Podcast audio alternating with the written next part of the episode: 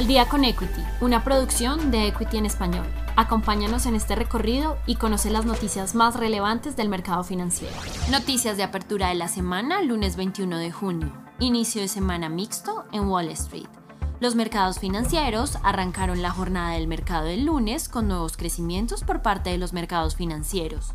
No obstante, los operadores del mercado mantienen una cautela ante las posibles medidas por parte de la Reserva Federal ante el incremento de inflación y posibles reducciones de estímulos de liquidez. Los futuros de los índices bursátiles más representativos en Wall Street mantienen una tendencia alcista en la primera jornada de la semana y apuntan a cerrar la jornada en terreno positivo. Los precios del cobre caen.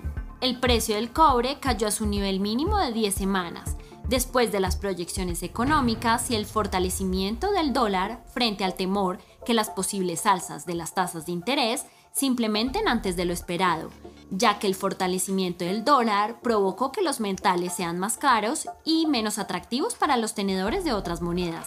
De esta manera, el precio del cobre cayó en menos 0.4% y el contrato de cobre más negociado en la Bolsa de Futuros de Shanghái perdió hasta un 2%. Predicciones del mercado europeo de Goldman Sachs. Los inversores en Europa están vigilantes a las decisiones del Banco Central Europeo después que la Reserva Federal de los Estados Unidos elevó sus expectativas de inflación la semana pasada y pronosticó nuevas subidas de tipo para el 2023. Con base a esto, los expertos de Goldman Sachs estimaron un crecimiento del 5.4% del Producto Interno Bruto Europeo, debido al avance en los programas de vacunación y reapertura de sus actividades económicas.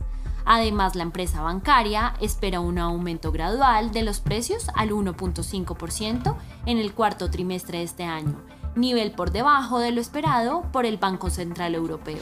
Uber adquiere Corner Shop.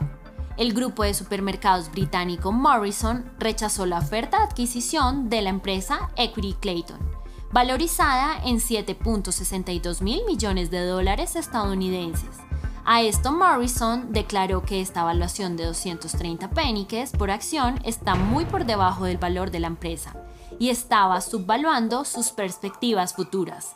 Debido a esto, las acciones de Morrison tuvieron un gran aumento de hasta 30% a inicios del mercado del lunes. Por último, tiene hasta el 17 de julio para ajustar su evaluación y hacer firme su intención de hacer la oferta. Morrison rechaza propuesta de adquisición. Los inversores a nivel mundial siguen pendientes y ansiosos de la reunión política de la Reserva Federal estadounidense y su decisión sobre la compra de activos para controlar el nivel inflacionario. Por otro lado, los futuros de las acciones de los Estados Unidos se mantienen estables, después de los preocupantes datos de inflación antes de la reunión de la Fed.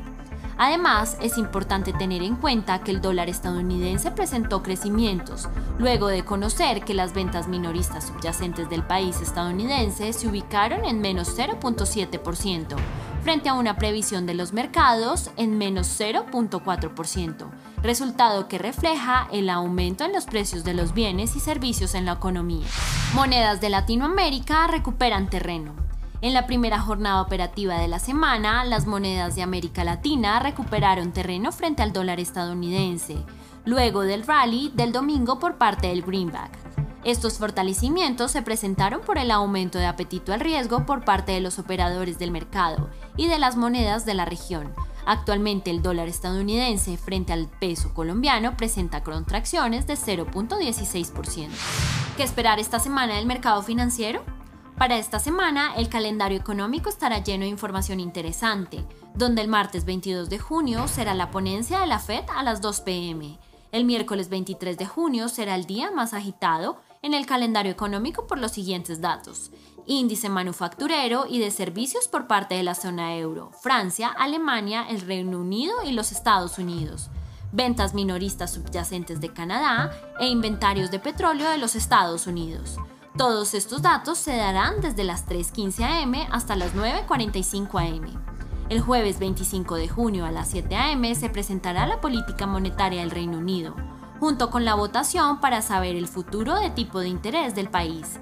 Además, se conocerá el PIB final de los Estados Unidos, junto a las solicitudes de subsidio de desempleo Y finalmente, el viernes solo se espera la publicación por parte del sentimiento del consumidor estadounidense a las 10 a.m. hora Nueva York. Si te gustó este episodio, no olvides seguirnos, compartir con tu red y escucharnos todos los lunes y viernes de apertura y cierre del mercado financiero.